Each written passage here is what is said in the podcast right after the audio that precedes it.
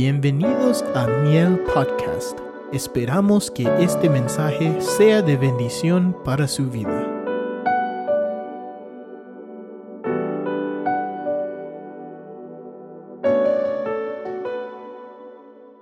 Así es de que prepárese para llevarnos esa bendición. Abra su Biblia, hermano, en Génesis capítulo 17, verso 1, para entrar, hermano, en lo que es la palabra del Señor. Cuando usted lo tenga, me dice amén. Vamos a seguir mirando, hermano, la peregrinación de Abraham, que es y ha sido una gran enseñanza para nuestras vidas. Es una figura de un prototipo, hermano, a seguir, hermano, de un hijo de Dios. Génesis 17.1, ¿lo tiene? Cuando usted, hermano, emprende el camino, la peregrinación de cristiano, la peregrinación del camino de fe, se va a topar, como vimos, con bastantes obstáculos en un crecimiento que va a ir usted como cristiano en su fe. Oiga esto, hermano. Pero llega un punto donde, hermano, eh, hablamos ayer un poco, hermano, del crecimiento, de la madurez que debemos ya de madurar. Dios, conforme tú vas en ese caminar, te va hermano querido, mire, una cosa importante, da como cuando decimos los versos que Dios no va a dar una carga más de la que podemos resistir. ¿Usted lo cree eso? ¿Verdad que sí? Tampoco nos va a exigir algo que no podemos dar. Él no nos va a exigir algo que no nos no podemos dar. Él primero cuando, hermano, él va a exigir es porque él ya te provió los recursos. Entonces, Dios le, le exige a Abraham otro nivel. Y cuando le exige a Abraham otro nivel, consigo mismo en la exigencia, hace una operación en Abraham. Y es lo que Dios, hermano, oía, hermano, la palabra que traía Dios a través de los vasos de profecía, que Él quiere liberarnos, que Él quiere hacer una obra en nuestras vidas. Así es de que vamos, hermano, a pedirle a Dios, hermano, a ser sensibles tanto a la palabra y tanto al poder del Espíritu Santo, que es el que opera, libera, sana y restaura. No es el hombre, hermano, es el Espíritu Santo de Dios.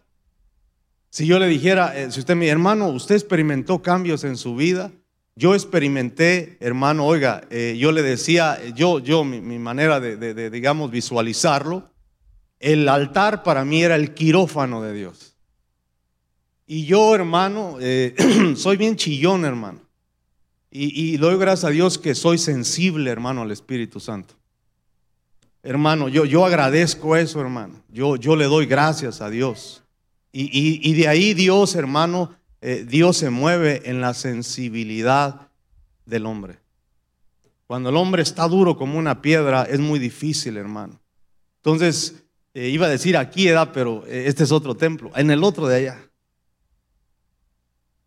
Hermano, yo llegué, hermano, este, a, pedirle al Señor, decirle, Señor, quítame todo prejuicio.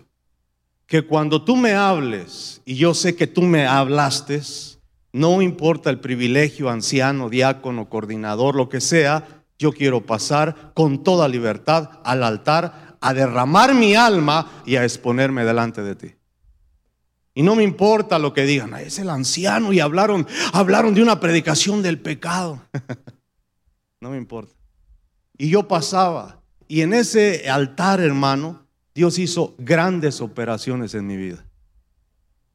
Se acercaban los hermanos y me decían, oiga hermano, usted, dicen por ahí que usted tenía un carácter fuerte. Porque hay unos que tienen carácter, edad que les nombran de mecha corta. ¿Ha oído esa frase? Ah? Pero hay unos que ni mecha tienen. Esos truenan, hermanos, solos sin provocación. Pues yo era esos que no tenían mecha. Oiga esto, hermano. Y llegaban los hermanos que tenían carácter bien fuerte y me decían, hermano, dime, dime cuál fue el secreto para dominar ese temperamento, ese carácter. Hermano, ¿cuál fue tu secreto? Y yo le decía, hermano, ¿quieres que te diga cuál es mi secreto? Sí, hermano. Y traían una libreta para apuntar. Dígamelo. La receta, la receta es el quirófano, el altar de Dios. Esa es la receta. ¿Quieres transformarte? ¿Quieres que Dios te transforme, te cambie, te libere, te sane, te renueve, te restaure? El altar. Aleluya, ahí, ahí es donde, hermano, te rindes, te postras y dejas que el Espíritu Santo tome libertad. Y no se asuste cuando se oyen gritos. Hermano, este altar debe de estar lleno a la hora que el Espíritu Santo quiere ministrar, obrar y liberar. Este espacio no debe de haber espacio, debe de estar lleno. Y es el cambio de la vida, de la transformación. Y cuando pasa eso, Abraham, Dios le exige otro nivel, pero también le ofrece, hermano, una intervención divina a su vida para que pudiera dar ese nivel. Cristo vive, amén, hermano. ¿Sabe usted que usted como cristiano empezó una carrera, pero tiene que terminar esa carrera? Empezó una pelea, una batalla, pero tiene que terminar en victoria esa pelea, esa batalla. No se quede a la mitad, no hermano. En el Evangelio hay mucho que avanzar. Entre más conoce uno, hermano, más quizá en su misericordia revela, más se da cuenta uno que más ignorante es porque se va acercando más a Dios y lo va conociendo más. Y cuando más se acerca, ¿sabe lo que ve? Su grandeza más y más y más. ¿Y sabe qué pasa? Se siente uno más pequeño, más pequeño, más pequeño, porque Dios es grande. Aleluya, dale palmas al Rey de Reyes. Génesis 17.1, lo leemos. ¿Ya lo tiene? No sé si se le di la cita. Cuando Abraham tenía 99 años, el Señor se le apareció. Otra manifestación, oiga hermano, son manifestaciones, visitaciones de Dios que tuvo muchas veces Abraham.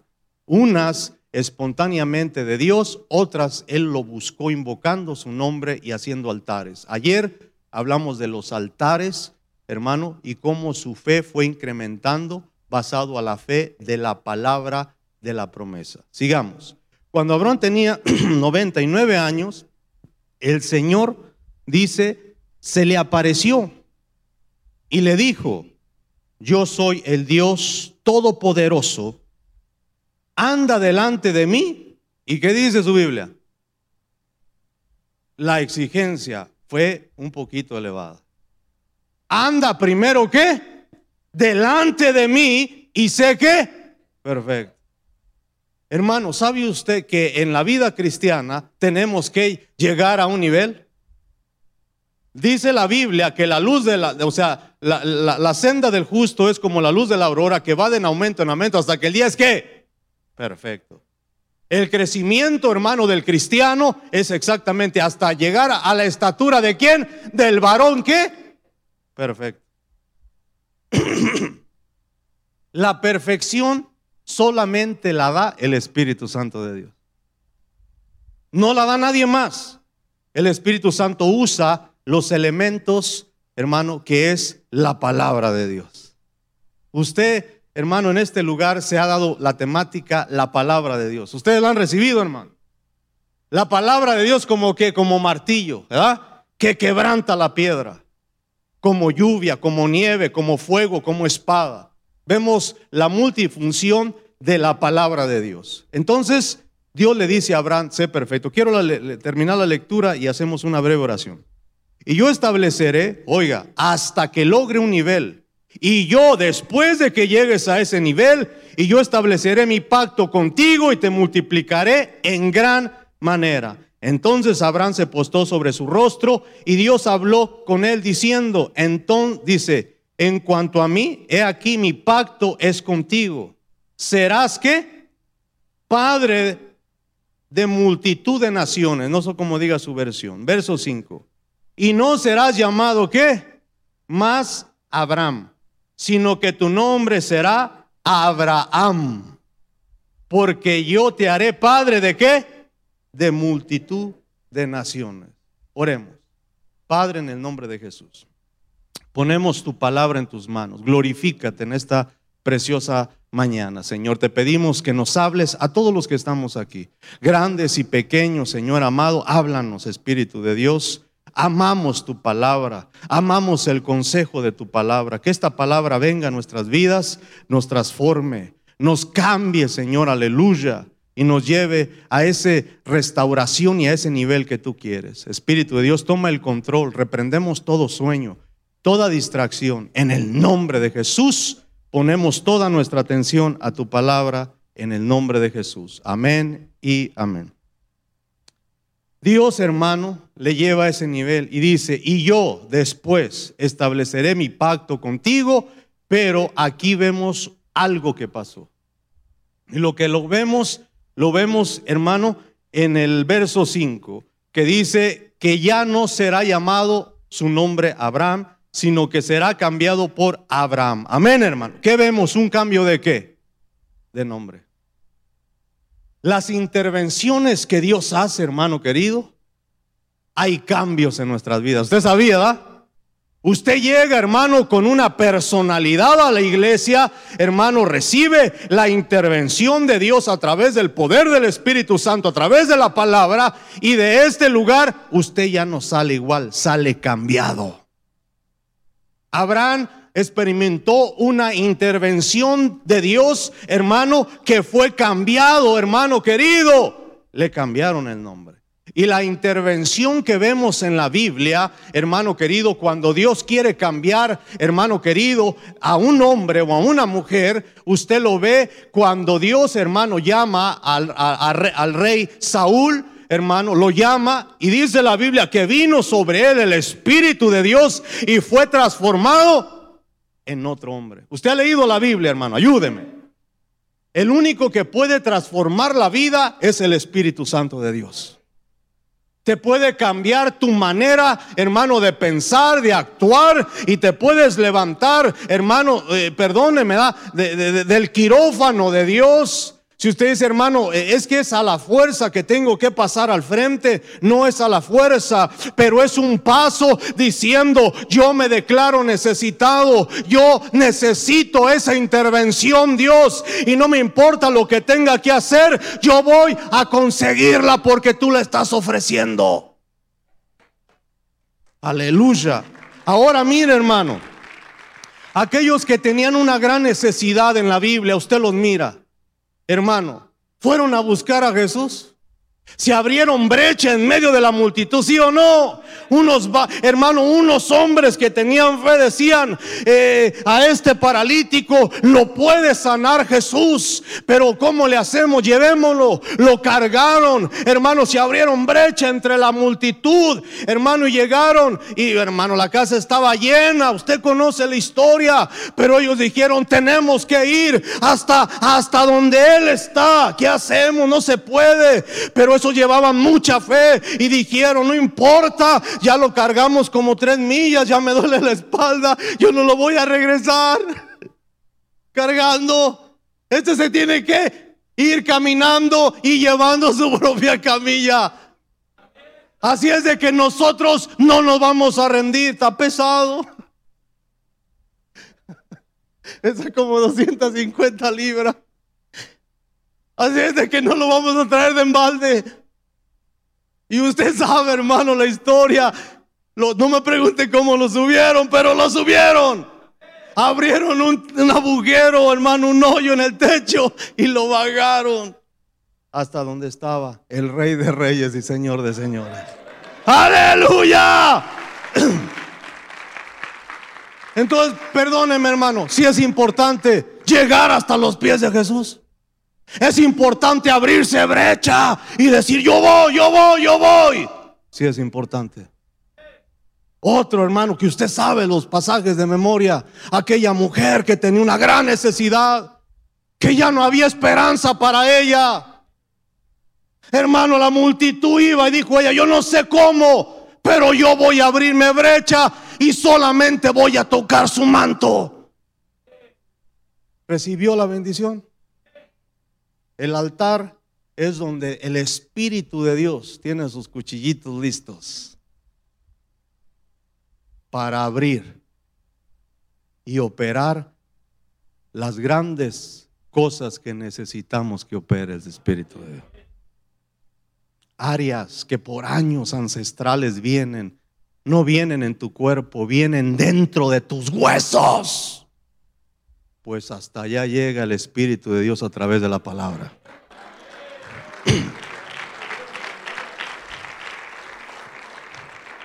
Y de un de repente te vas a levantar del altar. Wow, hermano. Venías un poco así medio ladeado, te vas a levantar derecho. Vas a decir, wow, después de ese servicio que el Espíritu de Dios me ministró, fui cambiado.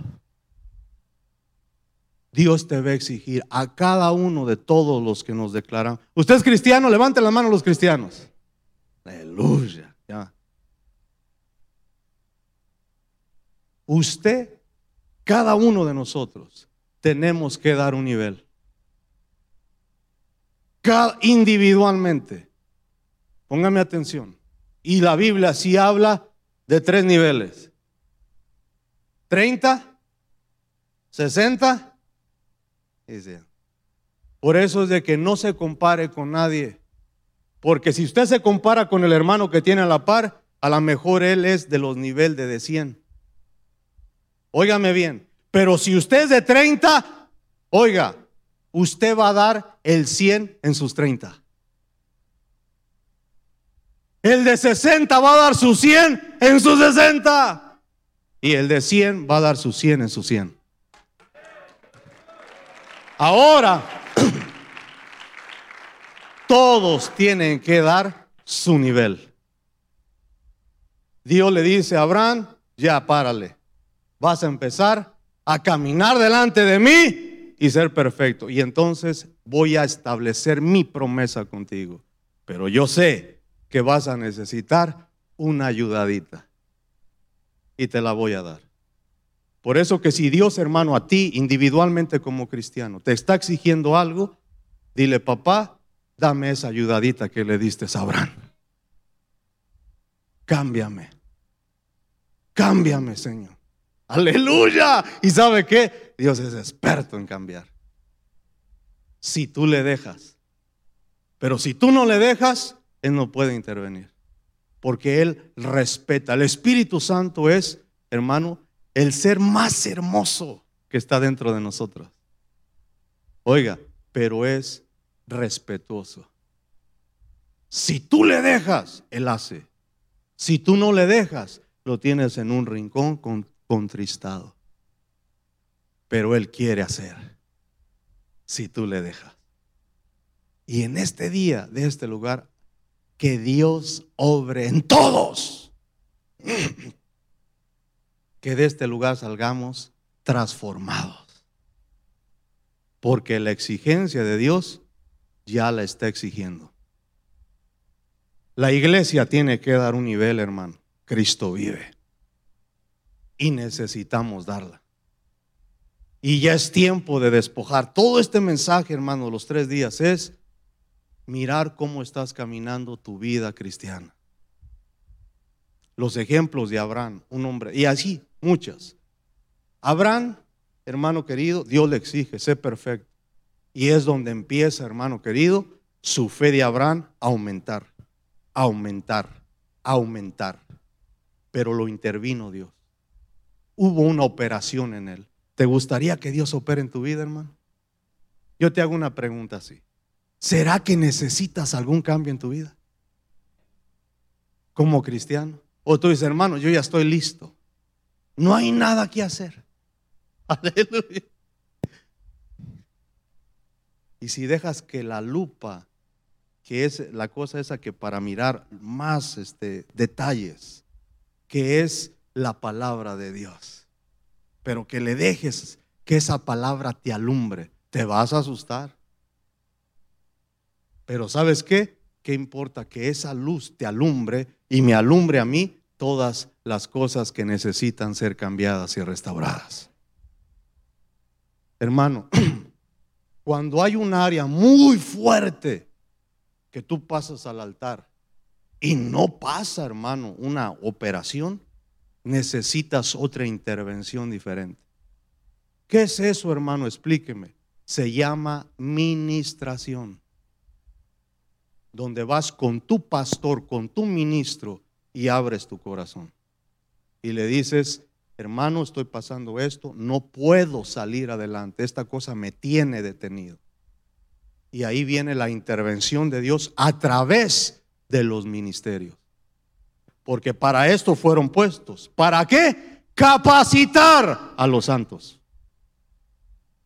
Óigame, Cristo vive. Y después, yo experimenté administraciones, hermano. Yo, yo fui administraciones con mi pastor. Individualmente y con mi esposa. hermano, y así lo llamaron al ministerio. Cristo vive. ¿Sabe lo más hermoso que uno ve en un líder que va surgiendo? La sinceridad. Pero aquel que dice estoy bien y está mal, ese está peor, hermano. Cristo vive. Y no quiere sacar lo que Dios ya sabe. Y lo único que quiere Dios es que lo saque solamente para sanarte y ayudarte. Hermano, no, pero ¿qué tal si se divulga mi defecto? ¿Te interesa más tu prejuicio que la liberación de tu alma? A mí que me interesa el prejuicio, yo quiero ser libre. Aleluya, porque ¿qué importa que te quedes con tu prejuicio y tu imagen, pero te quedes a la gran tribulación? Yo prefiero que mi imagen se descomponga, pero que cuando suene la trompeta les diga yo adiós a esos que se quedaron con su imagen, que le vaya bien. Digo, que se quede bien. Cristo vive. Dios es bueno, hermano. Cristo vino cuando mostró su misericordia, la mostró a prostitutas, a rateros, a, paganos, a todo. Cristo les tuvo misericordia. ¿Se acuerda cuando llegó con saqueo? No le dijo nada. Pero Saqueo dijo, wow. Y empezó la sanidad del alma de Saqueo. Cristo vive. Hermano querido, y después en el capítulo 17, verso 10, leámoslo ahí mismo. Y este es mi pacto que guardaré entre ti y yo y vosotros y tu descendencia después de ti. Todo varón entre vosotros será qué? Circuncidado. Seréis, ahí Génesis 17, 11, seréis circuncidado en la carne de vuestro prepucio, y esto será la señal de mi pacto con vosotros. Hasta el día de hoy los judíos, esa es la señal en la carne.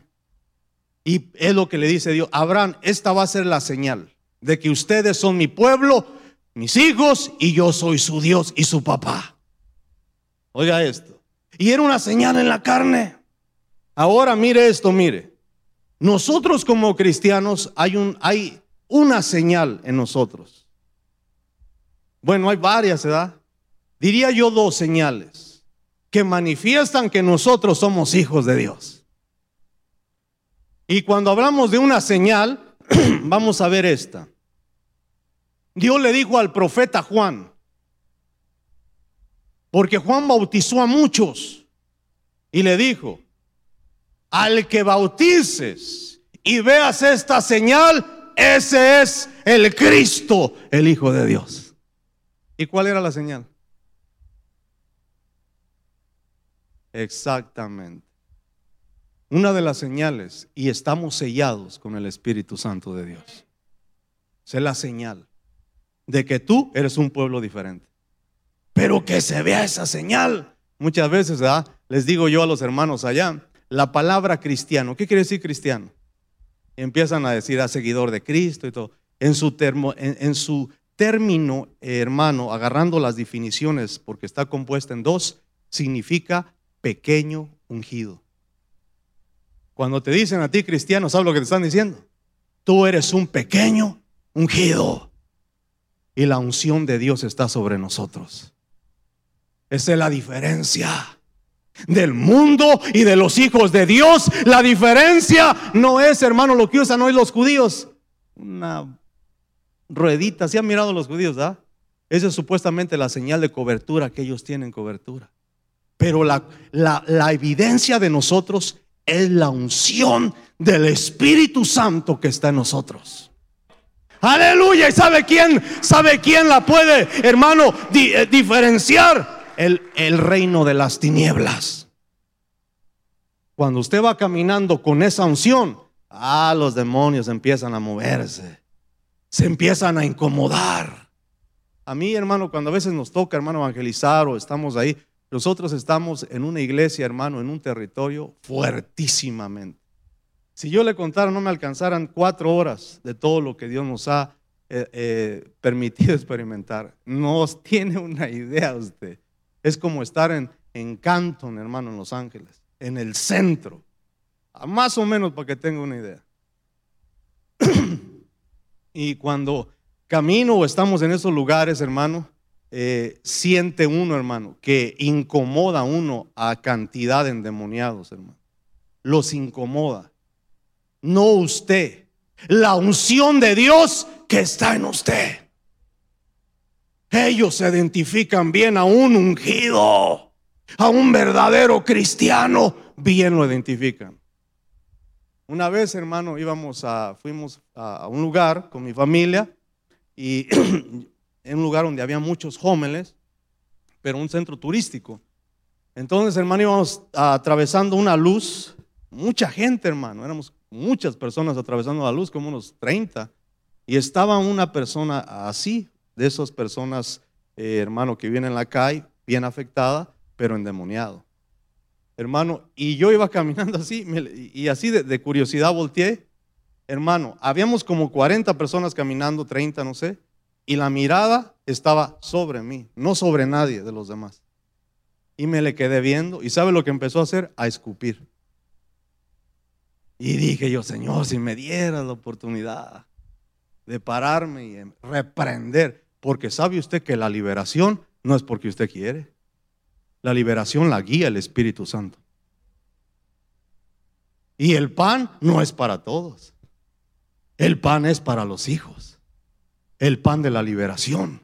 Entonces, hermano, si tú eres hijo y tú necesitas ser liberado, no de un demonio, de una área, de algo, de una actitud, el pan es para ti. Solo pídelo. Pídelo como aquella mujer, ¿se acuerda? Se postre y le dice, ayúdame, tengo una hija afectada. Jesús le dice, ¿sabías tú que el pan no es para los... Así le bajó poquito, ¿ah? Pero la, versión original, hermano, no dice así, pero no es para los perrillos, es para los hijos. Pero qué humillación, hermano, aprendamos de esa mujer cananea que no tenía conocimiento ni nada, pero ella aprendió algo que la humillación. Y le dijo, sí, yo sé que yo soy un perrillo, lo que sea, pero aún los perrillos comen de las migajas que caen de la mesa de los que se merecen el pan. Cristo vive. Necesitas algo que Dios haga por ti. Humíllate. Humillémonos delante de su presencia. Y vas a ver el auxilio de Dios. Hermano, y la otra, la circuncisión del corazón. ¿Y por qué es importante la circuncisión del corazón? Importantísimo. Una de las cosas que nosotros debemos dejar y hacer actos de fe traer el corazón a Dios para que Él opere en él, porque del corazón sale las trece maldades que corrompen y contaminan al hombre. Hermano, ahí está, radica y necesita nuestro corazón una sanidad. Porque si nuestro corazón no está sanado, no podemos cumplir el primer mandamiento ni el segundo. Amarás a Dios con todas tus fuerzas, con toda tu mente, con todo tu corazón. Y el segundo mandamiento más grande es amar a quién? ¿Como quién?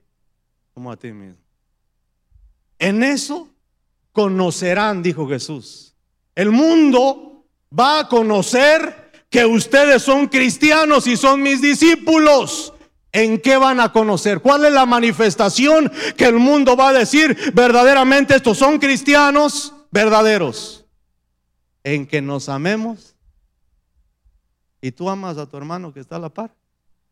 Y tú dices, al que está a la par, sí, pero al de atrás, no.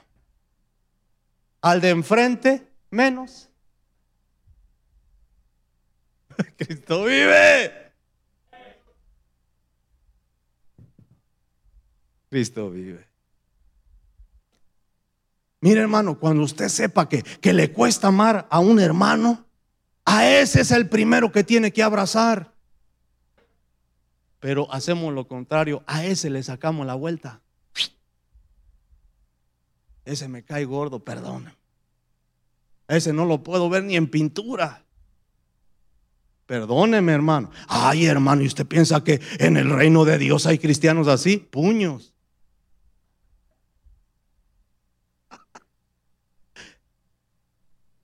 En mi inicio, hermano, Dios me mostró, hermano, el Señor, eh, eh, en todo mi recorrido, hermano, aquí en la iglesia, hermano, cuando Dios estaba operando, sanándome, porque me iba a llevar a un lugar, hermano, y tenía que estar preparado y aguantar poquito, ¿ah? Y el Señor trató mi vida. Y había un hermano, y mire hermano, ese hermano era como una espina de esas grandes en el zapato y en el talón. Ese me buscaba, hermano. Me buscaba para molestarme. Y llegaba a la entrada y le preguntaba a Lugier primero, ¿dónde está fulano? ¿En qué posición está? Allá lo tienen sirviendo de aquel lado. Hasta allá iba. Me tocaba, hermano, estacionar carros, ¿verdad? Y trataba de, seguir el orden, ¿verdad? Y, yo lo miraba que ya venía. Dije, ay, ni modo. Y llegaba, bajaba el vidrio. Y le decía, por favor, me hicieras el gran favor, hermano, ¿verdad? De estacionarte aquí. ¿Y por qué? Yo quiero estacionarme de aquel lado. Pero mira, hermano, el orden. No, yo allá me voy a estacionar. Amén, hermano. Amén, amén. Y él se estacionaba donde él quería. A veces se llaman reservados para el pastor que va a llegar a predicar. Ahí estaba, yo llegaba a él, hermano, y le decías para el pastor. Y el pastor, ¿qué es la diferencia del pastor y yo delante de Dios somos iguales? Padre eterno. Cuando él ya llegaba después, bajaba el vidrio y le decía, estacionate donde tú quieras, agarra el estacionamiento que más te guste.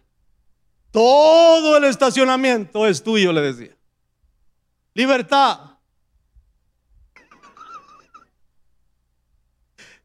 Y le decía, Señor, yo no lo no, no me, me cae gordo.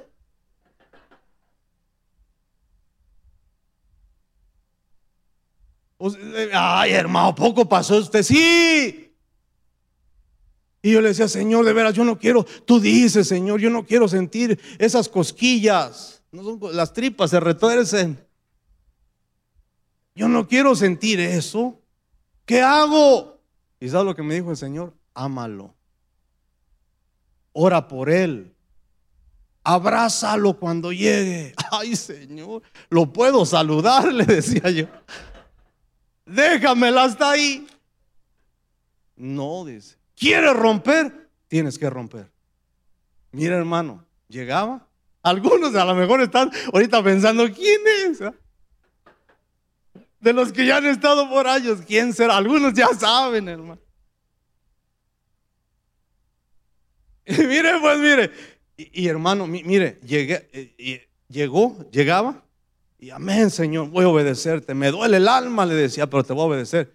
Y lo saludaba y lo abrazaba. Y cuando lo abrazaba, ¿Sabe lo que me decía? ¿Y ese abrazo es de verdad?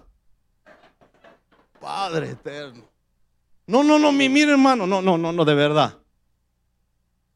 Cuando Dios te va a llevar a otro nivel, te va a meter, tienes que ser libre. Tienes que ser sano. Y así, hermano, me decía, ¿y es de verdad el abrazo? Sí, le decía, sí es de verdad, hermano, me gozo. Pásate, Dios te va a bendecir y ya lo soltaba y se iba y me agarraba llorando. Le decía, de por sí me duele. Y todavía así, para no hacerse la larga. Hermano, el Señor trabajó en mí, pero también empezó a trabajar en Él. Y empezó a trabajar en Él. Y me gozaba, de verdad, de corazón. No decir, hermano, de verdad. Sí, me gozaba que Dios empezó a trabajar en Él, hermano, en Él. Rompí eso, hermano. Yo era maestro de discipulador y me lo pusieron a mí para que él fuera mi ayuda. y daba los 10 minutos. No, no, pero ya habíamos, ya había, ya había, ya habíamos sanado. Me decía después de los 10 minutos, hermano, ¿cómo estuvo la enseñanza de los 10 minutos? Le dije, hermano, calidad. ¿De veras? Sí. Después lo abrazaba y me abrazaba y ya no había esperezas. Lo llegué a amar de verdad. Y él no sé. Pero no se trata, oiga, óigame, óigame. Ese es asunto del otro. Usted ame a su hermano. Si lo ama o no lo ama, ese no es problema de usted. Ese es problema de él.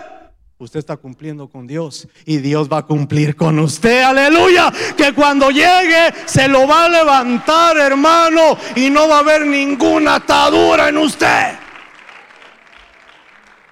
Si a veces nos cuesta amar al que nos ama, ahora cuando llegue el nivel de amar a tu enemigo y al que te odia, es cuando dice, te estás quejando y vas corriendo con los de pie.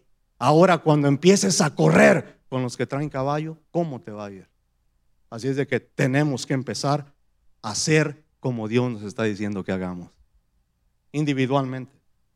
A mí me va a decir algo Dios, a ti te va a decir otra cosa hermano, de parte de Dios. Es tiempo de aprovechar y prepararnos pirnos con Cristo. Cambia tu caminar en fe. Si no venías caminando en fe, hoy, en el nombre de Jesús, da un giro. Porque Cristo viene. Y mi anhelo, yo me gozo estar aquí con mis hermanos. Mi anhelo es que muchos de aquí y, y todos podamos irnos con Cristo. Pero eso conlleva un esfuerzo. Cristo vive. Abraham, estamos aprendiendo, hermano, fue transformado, hermano, y pasó la señal. Todo esto, agárralo en figura para tu vida. ¿Quieres que Dios te transforme? ¿Que te cambie? Deja que el Espíritu Santo intervenga. La última, una de las últimas pruebas de fuego, Génesis 22. Desde el capítulo 12, Dios empieza a trabajar con Abraham. En el capítulo 22, hermano, wow, le da el último toque a Abraham. Pero usted ya ve a Abraham, wow, hermano, otro nivel. Y lo ve con, usted ve ese nivel, pero con hechos. No ve usted, hermano querido, el nivel de Abraham solamente porque él dice que tiene fe. Génesis capítulo 22, verso 1. ¿Ya lo tiene? dice así. Aconteció, dice, aconteció que después de estas cosas, Dios probó a Abraham. Fue la última de las pruebas que Abraham, hermano, pasó. Pero él sabía Dios que ya tenía un nivel de, de fe, Abraham. Y dice, y le dijo, Abraham. Y él respondió, heme aquí. Y Dios dijo, toma ahora a tu hijo, tu único a quien amas, y le dice el nombre, hermano, a Isaac, y ve a la tierra de, de Moriah y ofrécelo allí en holocausto sobre uno de los montes que yo te diré. Abraham se levantó muy de mañana, emparejó su asno y tomó con él a dos de sus mozos y a su hijo Isaac y partió leña para el holocausto y se levantó y fue al lugar que Dios le había dicho. ¿Está leyendo conmigo? Verso 4. Al tercer día alzó Abraham los ojos y vio el lugar de lejos. Entonces Abraham dijo a sus mozos, quedaos aquí con el asno. Yo y el muchacho iremos allá, hasta allá, adoraremos y volveremos a vosotros. ¿Está leyendo? El verso, capítulo 22, verso 5, es uno de los versos, es el más poderoso verso en lo donde, donde define la definición de la palabra fe, convicción y certeza. Primero, Dios ya ve que Abraham maduró. Qué bonito es cuando un cristiano ya maduró en su fe. Ya cuando Dios le habla, ya le dice, sí papá, heme aquí. ¿Qué quieres que haga? Wow, qué disposición. Ok. haz, agarra esto, esto y haz esto. Si usas la lógica y no has crecido en fe, le vas a poner, eh, no, espérate. ¿Cómo me estás? Me costó 25 años creer que iban a hacer este muchacho. 25 años de angustia esperando la promesa. Y ahora, mires, me lo quieres quitar. No, y ofrecer en sacrificio, eso los paganos lo hacían al dios Moloch. Pero Abraham no le dice ni una palabra. Obedece, se prepara la leña, todo, agarra a Isaac y le dice, mi hijo, vamos a ir a hacer sacrificio, a hacer un altar. El niño sabía muy bien. Ah, claro que sí. Papá, ¿te ayudo? Sí, claro que sí. Ya, ya van en camino. El punto, y no lo quiero leer todo, en el último verso, hermano, entonces Abraham llegó al lugar y le dijo a sus criados, a sus sirvientes, quédense aquí con el asno. Yo y Isaac, mi hijo, vamos a ir, vamos a adorar y vamos a qué? A regresar. Wow, hermano. Qué tremenda convicción. ¿Sabe por qué? Porque lo que Dios da, no lo quita. Y si Él lo quita, lo vuelve a dar tal y como se lo dio. Abraham creyó en la resurrección. Dijo, aun si yo lo sacrifico, lo quemo de las cenizas, Dios me lo vuelve a formar. Y me lo deja igualito, así con el pelo parado.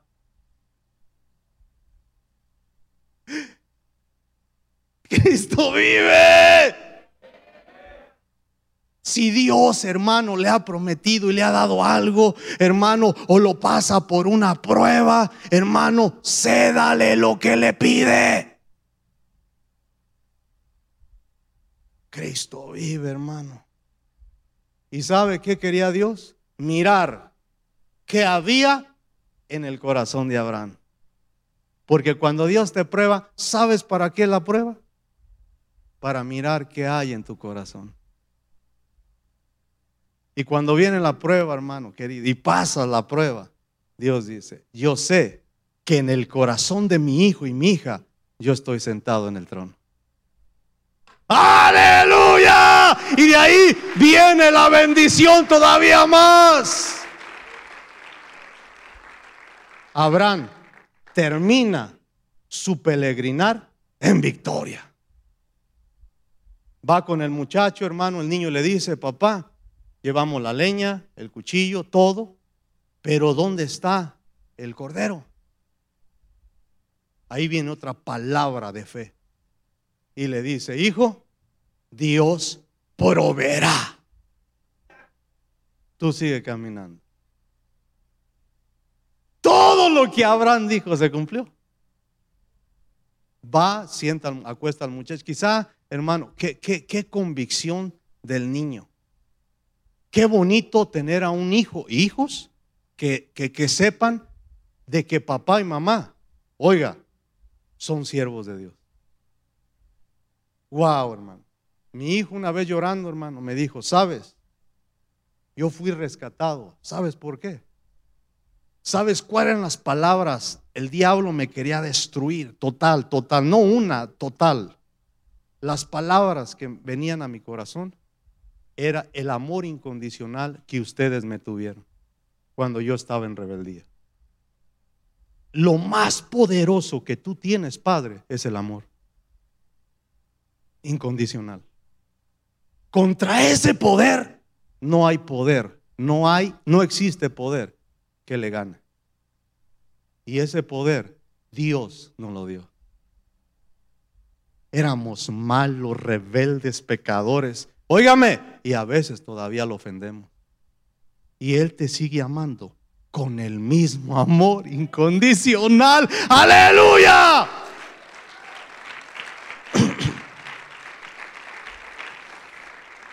Este niño, hermano, se acostó quizá no sé dónde. para mí le vendó sus ojitos. Le dijo, mi hijo, acuéstate. Te voy a vendar los ojos. Papá, pero ¿qué vas a hacer? Quizá, óigame, estas son las palabras que quizá yo visualizo. Le dijo Abraham a su hijo, hijo, solamente confía en mí. ¿Confías en mí? Y el hijo le dijo, sí, papá, acuéstate. Abraham lo iba a sacrificar si el ángel no lo para. Dios sabía que lo iba a hacer, ¿sí o no? Ok. Y después se cumple la palabra que dijo, proveerá. Estaba por ahí, hermano, un venadito, un corderito, atorado en los matorrales, ¿sí o no? Y lo agarró, proveyó Dios. Oiga esto, Dios ya tenía a ese atorado desde hace rato. Días quizás estaban. Lo tenía preparado. Porque dice que Dios llama las cosas que todavía no son como que ya son.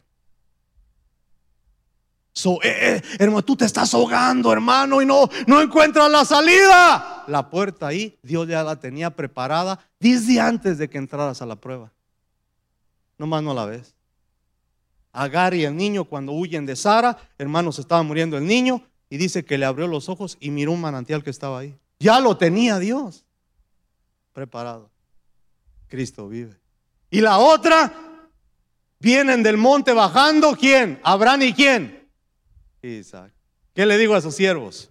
Vamos a ir los dos y vamos a regresar, ¿sí o no? Y ahí le va otra por, por el mismo tostón. La adoración verdadera es la primera, adoradores, músicos, todos. Es la primera vez que se menciona en la Biblia adoración. ¿Sabe cuál es la verdadera adoración? La obediencia. No como grites, hermano. Está bien que grites, hermano. Está bien. Pero la verdadera adoración es la obediencia. ¿Quieres adorar a Dios? Tu obediencia. Ahí le adoras a Dios. Cristo vive.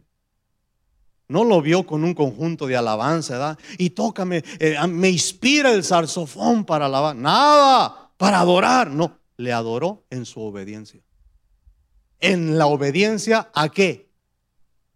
En la obediencia a la palabra que Dios le había dicho, sacrifícalo. Cuando tú le obedeces lo que Él te dice, es la máxima adoración del agrado de Dios. Aleluya. Cuando tú le obedeces a su palabra, hermano, complaces. Mire, hermano.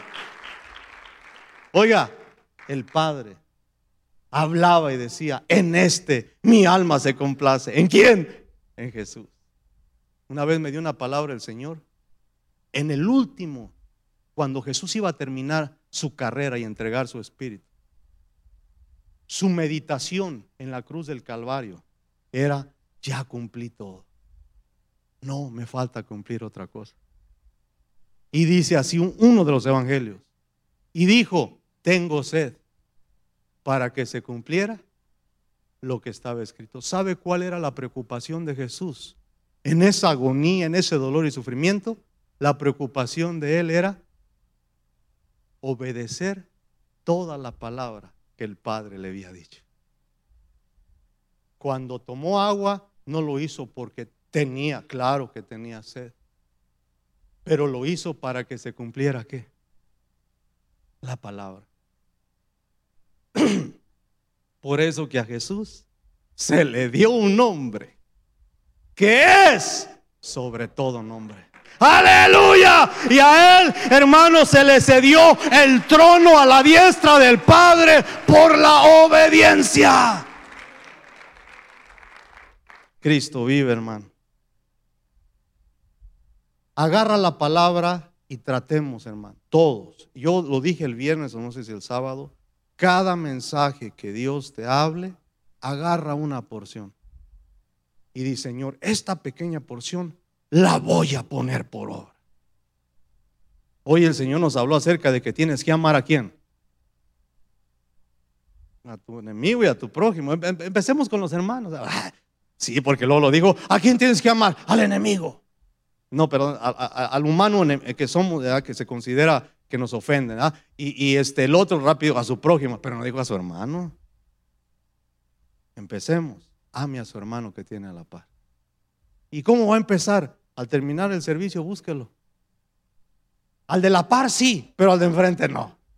No, no. Tiene que buscar aquel que le pisa el callo. aquel que le metió una gritada.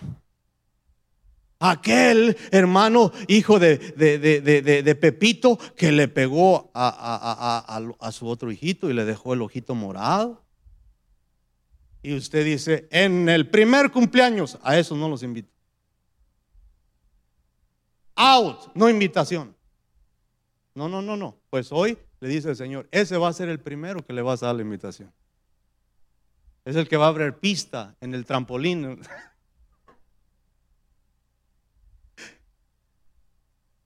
¿Será que se puede hacer eso? Dígame, ¿se puede?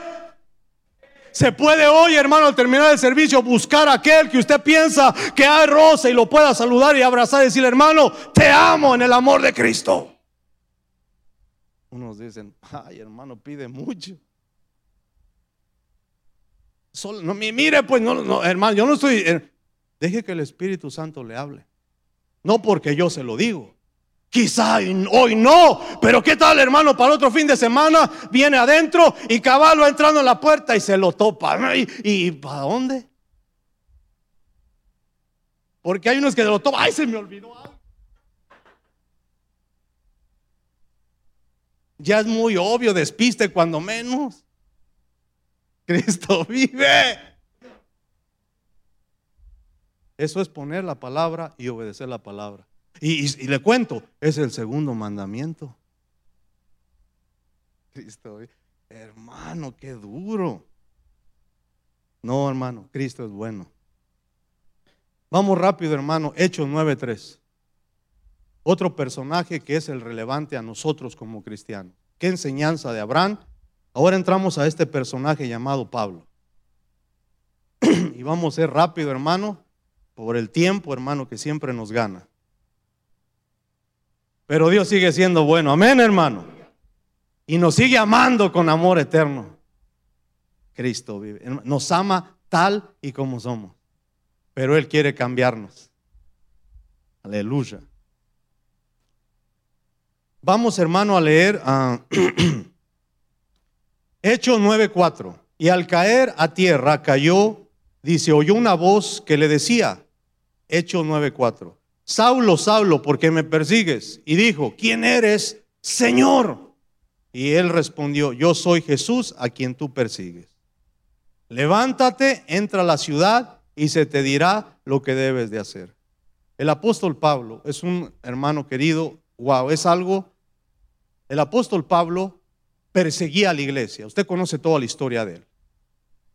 Lo visualizo de esta manera yo. Pablo antes de que Cristo, hermano, eh, se le revelara, ¿a quién le estaba sirviendo? Echaba a la cárcel a los cristianos, los mataba. Era un servidor del reino de las tinieblas. Era, hermano, oiga esto, el siervo número uno del reino de las tinieblas. Oiga esto. Pero Dios ya lo había diseñado para el reino de la luz. Y le dio la vuelta, hermano. Y a Pablo se convirtió en el siervo que alcanzó y cumplió más el propósito del Señor.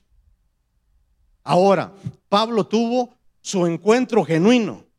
Y, sigamos leyendo, hermano. Le dice, levántate, entra a la ciudad y se te dirá lo que debes de hacer. Pablo, hermano, entra y le enseña a Dios a Pablo. Dice, se te va a decir te van a instruir qué debes de hacer. Porque ahorita estás ciego, eres nuevo, apenas acabas de entrar. Entonces tienes que ser, lo primero que le enseñó a tratar es, tienes que ser humilde.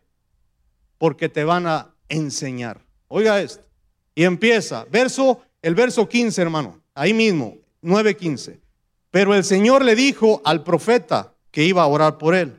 Ve porque Él me es un instrumento escogido para llevar mi nombre en presencia de los gentiles, de reyes y de los hijos de Israel. Oiga hermano, verso 16. Porque yo le mostraré cuánto debe padecer por mi nombre.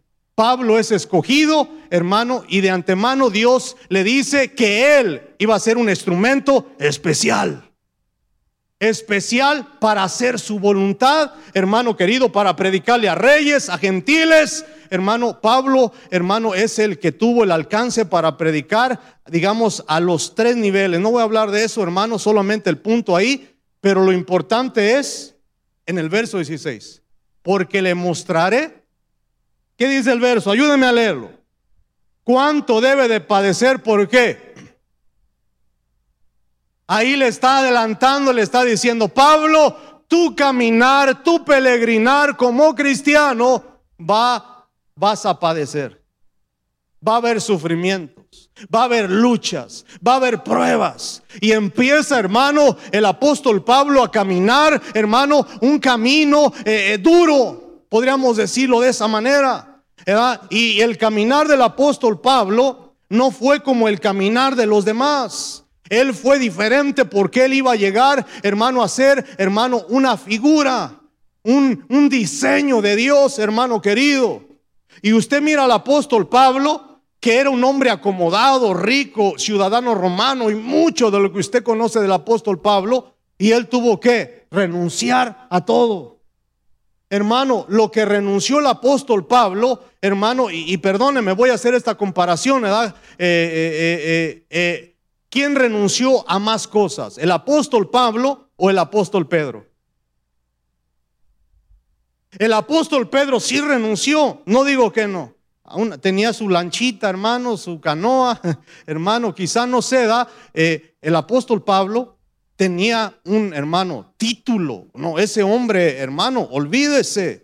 Él renunció, hermano, a todo por servir a Jesús y emprender un caminar, hermano, una peregrinación, hermano, de fe. Y Él nos dejó un ejemplo, hermano, a seguir. Y lo vemos, dice, hermano, ahí mismo, mire, mire, rapidito, verso 17. Dice, Ananías fue y entró en la casa y después de poner sus manos sobre él, dijo, hermano Saulo, el Señor Jesús, que se te apareció en el camino por donde venías, me ha me ha enviado para que recobre la vista y seas que lleno del Espíritu Santo. Verso 18. Al instante cayeron de sus ojos como unas escamas y recibió la vista, se levantó y fue bautizado. Mire, hermano, la intensidad, hermano, de la vida del apóstol Pablo. Fue tan rápido todo. Verso 19. Tomó alimentos, cobró fuerzas y por varios días estuvo con los discípulos que estaban en Damasco. Verso 20.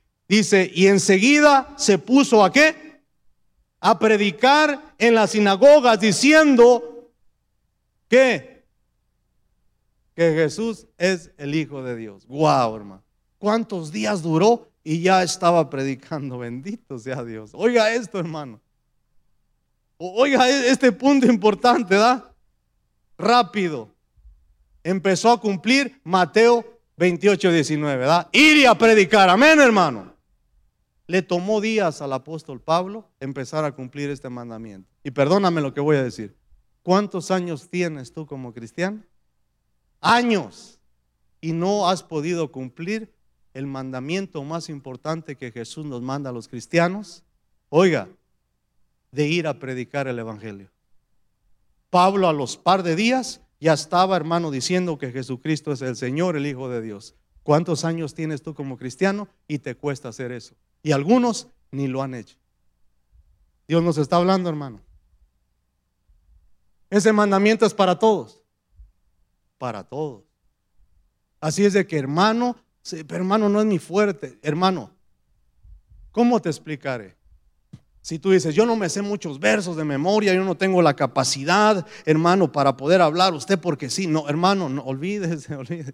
El hecho de que yo esté parado hablando aquí es un milagro de Dios para la gloria de Dios. Pero hermano, uh, si le contara, pero no, con el tiempo ya está muy así. Hermano, todos tenemos la capacidad de hablar de lo que Cristo ha hecho en nuestras vidas. Nos habla Dios de que hablemos hoy mismo. Puedes salir, hermano, de aquí, vas a un restaurante, están esperando a que te den la mesa y están unas personas ahí, les puedes hablar que Cristo les ama. No, hermano, es que usted el evangelio que pone es muy confrontativo, hermano. Yo quiero otro. ¿Sabe qué? No hay otro. Solo hay uno.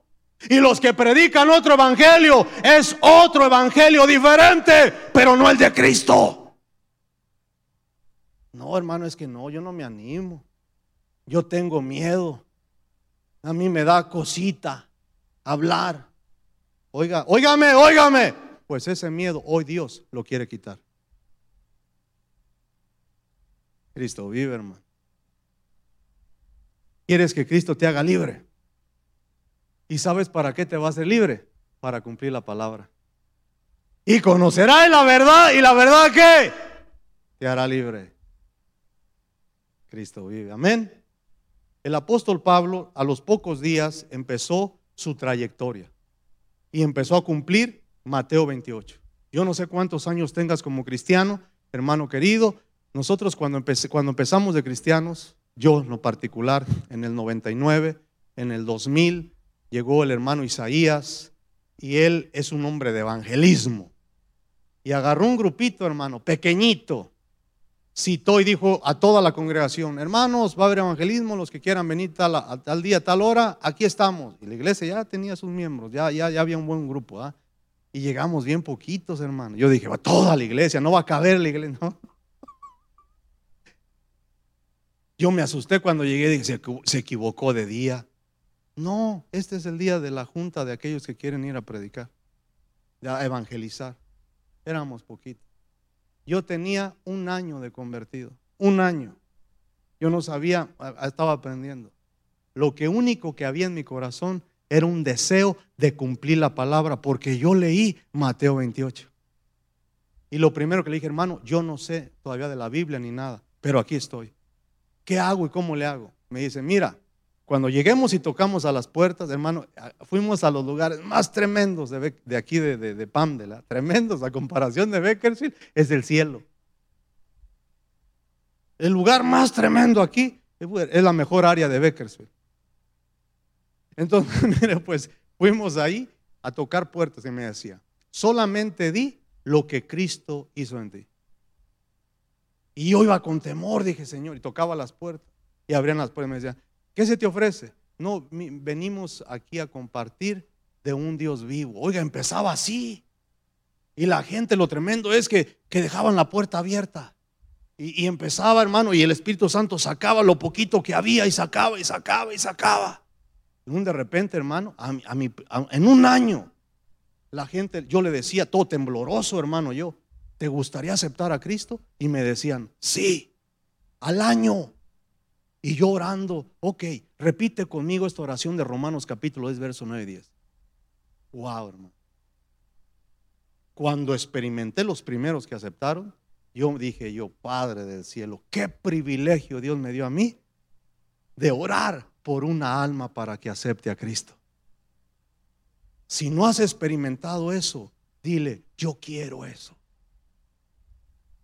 Hermano, salíamos del evangelismo a las nueve y media, diez de la noche y otro día teníamos que manejar hasta Los Ángeles. No me interesaba. Salíamos, hermano, del evangelismo con un gozo porque es lo que ministra Dios.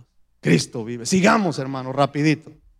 Vamos a leer otros versos, hermano. Leamos un poco ahí, hermano. Vamos a mirar. Ya el tiempo se me avanzó.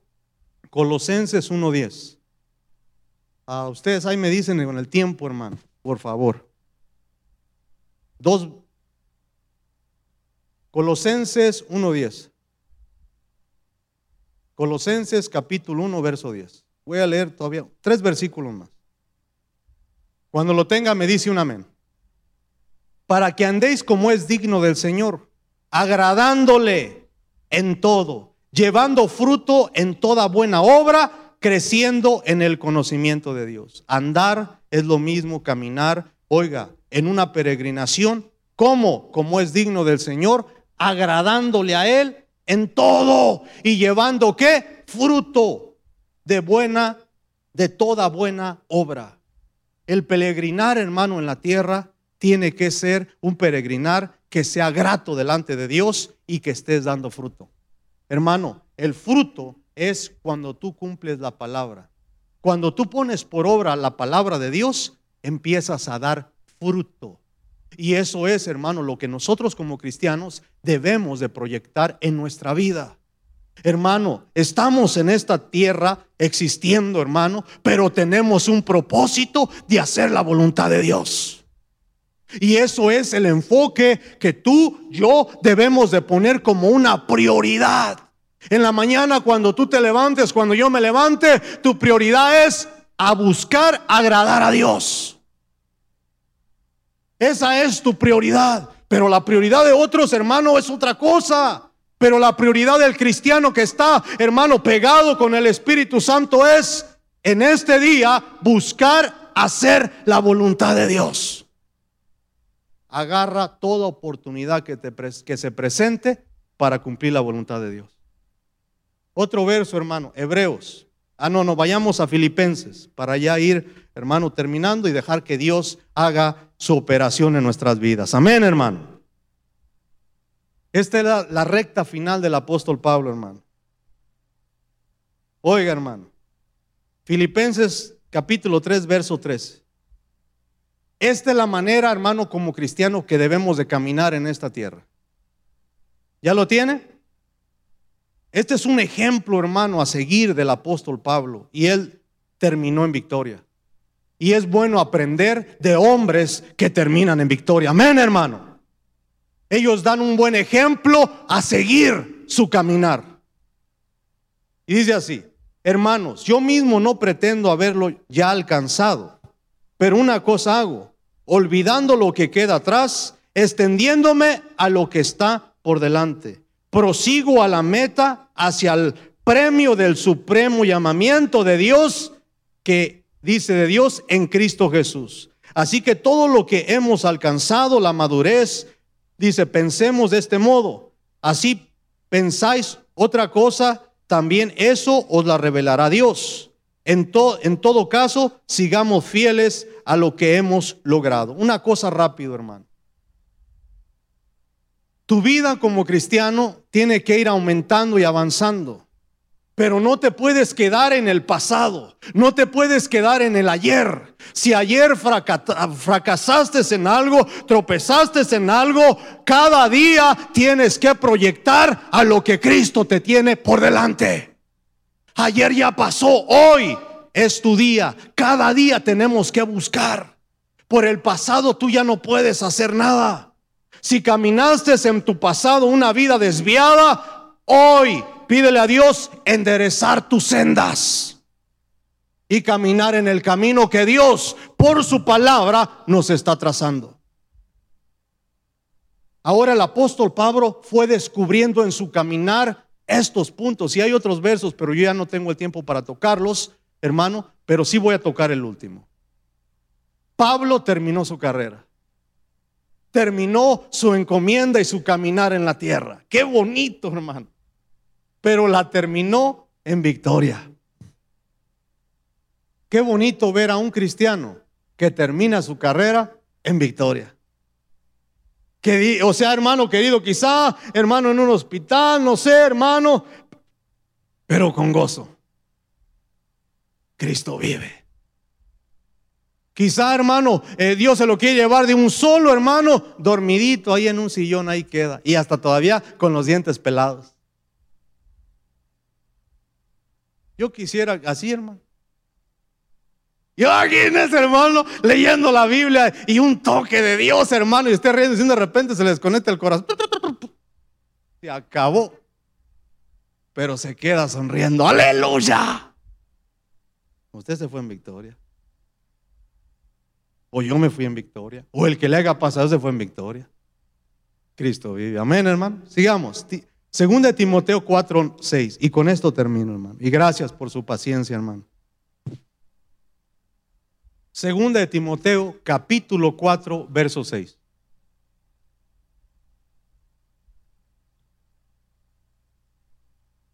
Cuando lo tenga, me dice un amén, por favor. Dice, porque yo ya estoy a punto de ser ofrecido en sacrificio. Y el tiempo de mi partida, ¿qué dice? Ha llegado. Verso 7. Aleluya, hermano, mire. He peleado la buena batalla. He acabado la carrera. He guardado la fe. Lo más importante, hermano, guardó la fe. Porque hay un verso que dice, cuando Cristo venga, hallará fe. Porque el diablo, su ataque principal es dañar la fe del cristiano. Y la fe es la que nos lleva a la salvación, porque dice que el justo, ¿por la qué? Por la fe vivirá. Cristo vive. Y mire lo que dice, por lo demás, me está reservada qué? La corona de justicia, la cual me dará el Señor, el juez justo, en aquel día, y no solo a mí, sino también a todos los que aman su venida. Hermano, esto es, eh, digamos, el fin del recorrido de un, de un hombre, siervo de Dios, su peregrinar en la tierra, que es un ejemplo a seguir. Hermano, un anciano ya grande, de, grande, me refiero pues de edad, el apóstol Pablo, es su última carta que el apóstol hermano escribe y dice, ya llegó mi tiempo de mi partida. Pero tres cosas, enfatizarnos. Pelear la buena batalla. Amén, hermano. Porque hay malas batallas. Nosotros tenemos que pelear la buena batalla. Y Dios te ha dado todo el armamento. Y la otra, acabar la carrera. No la puedes dejar incompleta. Hermano, no puedes, hermano, cuando llega tu tiempo, que ya vas a partir, y tú le dices, Señor, no, no, no, no he terminado esto y esto y esto. Es que ya llegó tu tiempo. Y se quedan sin completar cosas.